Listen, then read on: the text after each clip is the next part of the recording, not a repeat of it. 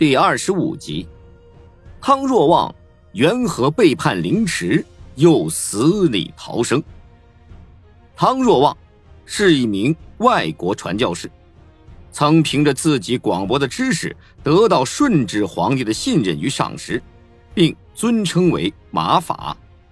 顺治死后，他却沦为阶下囚，并险些丧命。汤若望在中国竭力传播基督教。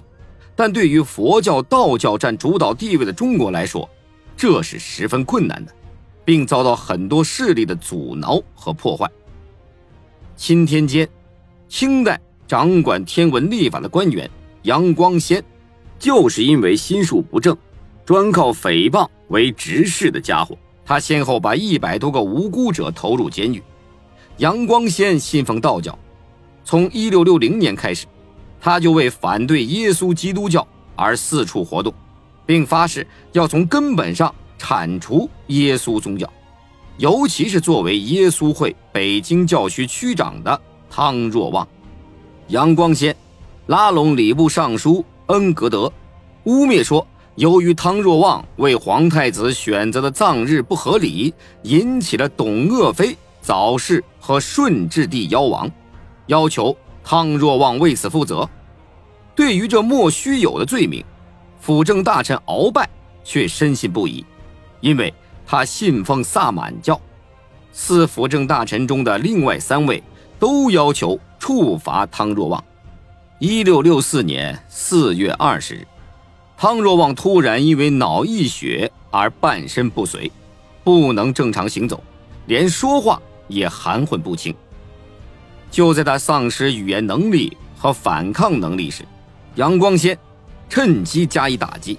他写了一本名为《不得已》的诽谤之书，公开宣布汤若望及其同伙南怀仁、布格里沃和马格拉斯，还有四名中国教徒都是煽动者，其罪名为谋逆罪，散布谬误的道德伦理和错误的天文历算。汤若望及其同事被逮捕起来。由于有皇帝的命令，汤若望没被带上枷锁，但他的同事每人都被九条铁链锁住。铁链十分沉重，使人坐卧不安，只能整天趴在地上。每个被关者都有五名卫兵昼夜看守。审问时，又必须连续数小时跪对审判官。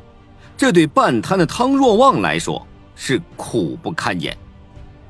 当他们入狱时，天空中出现了一颗彗星，在中国人看来是极其不祥之物，这是一种警告，并且还有一股巨大的沙暴刮遍北京，连刑部的大院都落满尘沙。于是刑部希望尽快结束这场审判。这时。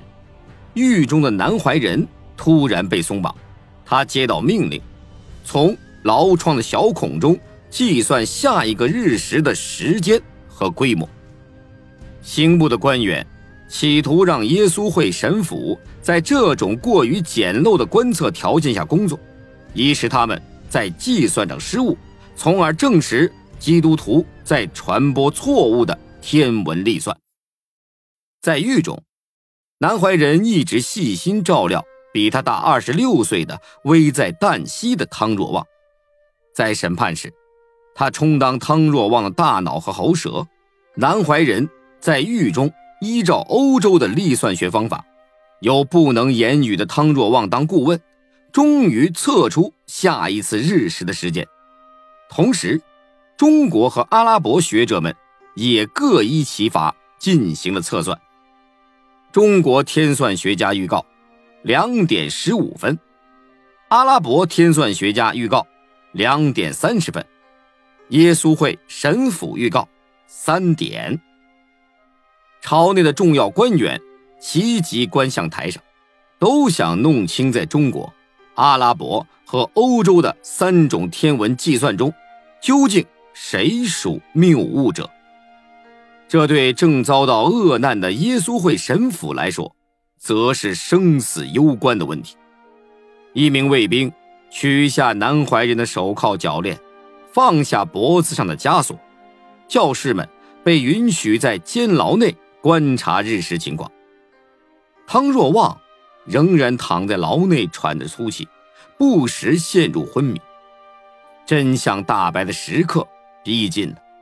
突然间，一个站在时刻表前的人喊道：“现在是中国人测报的时刻，两点十五分，无日食发生。十六分，十七分，十八分。”大统历的计算方法被排除在正确之外。现在是回回历的测报时间，两点三十分。然而，太阳上。并未出现丝毫影子，失望的观察者还在等待。五分、十分、十五分，阿拉伯人也被击败了。三点整，现在到了你们的预报时间。牢内的大官盯着汤若望，恰巧此时他刚醒。三点整，第一线影子投到太阳上。这只是神府们的第一个胜利，影子越来越大，逐渐遮盖了整个太阳。这又是一个胜利，因为神府们预报将是日全食，而中国和阿拉伯学者都预报是日偏食。敌报将神府们的胜利消息传遍全国，大统历和回回历的天算家们被击败了。刑部官员们无视已经出现的事实，仍聚众议决欧洲历算学家的正确与否。可笑的是，他们对西方的数学和天文学知识近乎茫然。南怀仁向中国官员保证，将准确报出昼夜一般长的春分时间，以此证明欧洲历算法的优越性。然而，这些人。就像被烫伤的小虫害怕再见到火一样，他们只知道谴责汤若望和他的科学。不久，汤若望被判斩刑，鳌拜将其改为凌迟。凌迟是当时最残酷的刑罚，即在人活着的时候就被分割身体。汤若望将被一刀刀割死，为延长死亡过程。还要用烙铁和热油去止血，而他的同事则被判一百棍，驱逐出境。正当汤若望的死刑判决被送到十一岁的康熙皇帝面前时，上午十一点，天象又开始发生变化，天空中出现了一颗彗星，拖着长长的尾巴，地面发生了一次大地震，持续长达三天。北京城和皇宫晃得像一条海上的船，监狱的墙塌了，卫兵们吓得惊慌失措，房屋在强震中像纸牌一样成片瘫倒，土地到处出现大裂口，城墙多处毁坏，火灾四处蔓延。尤其令人可怕的是，一股飓风夹带着沙漠的黑云遮天盖地而来。皇宫内的大臣、贵戚和宫女都吓坏了。皇帝的祖母孝庄太皇太后带着小皇帝康熙跑到外边，住在瓦砾间的帐篷内。年老的皇太后哭着说：“这是天谴啊！”当时的人迷信呢，认为这是一种上天的打击。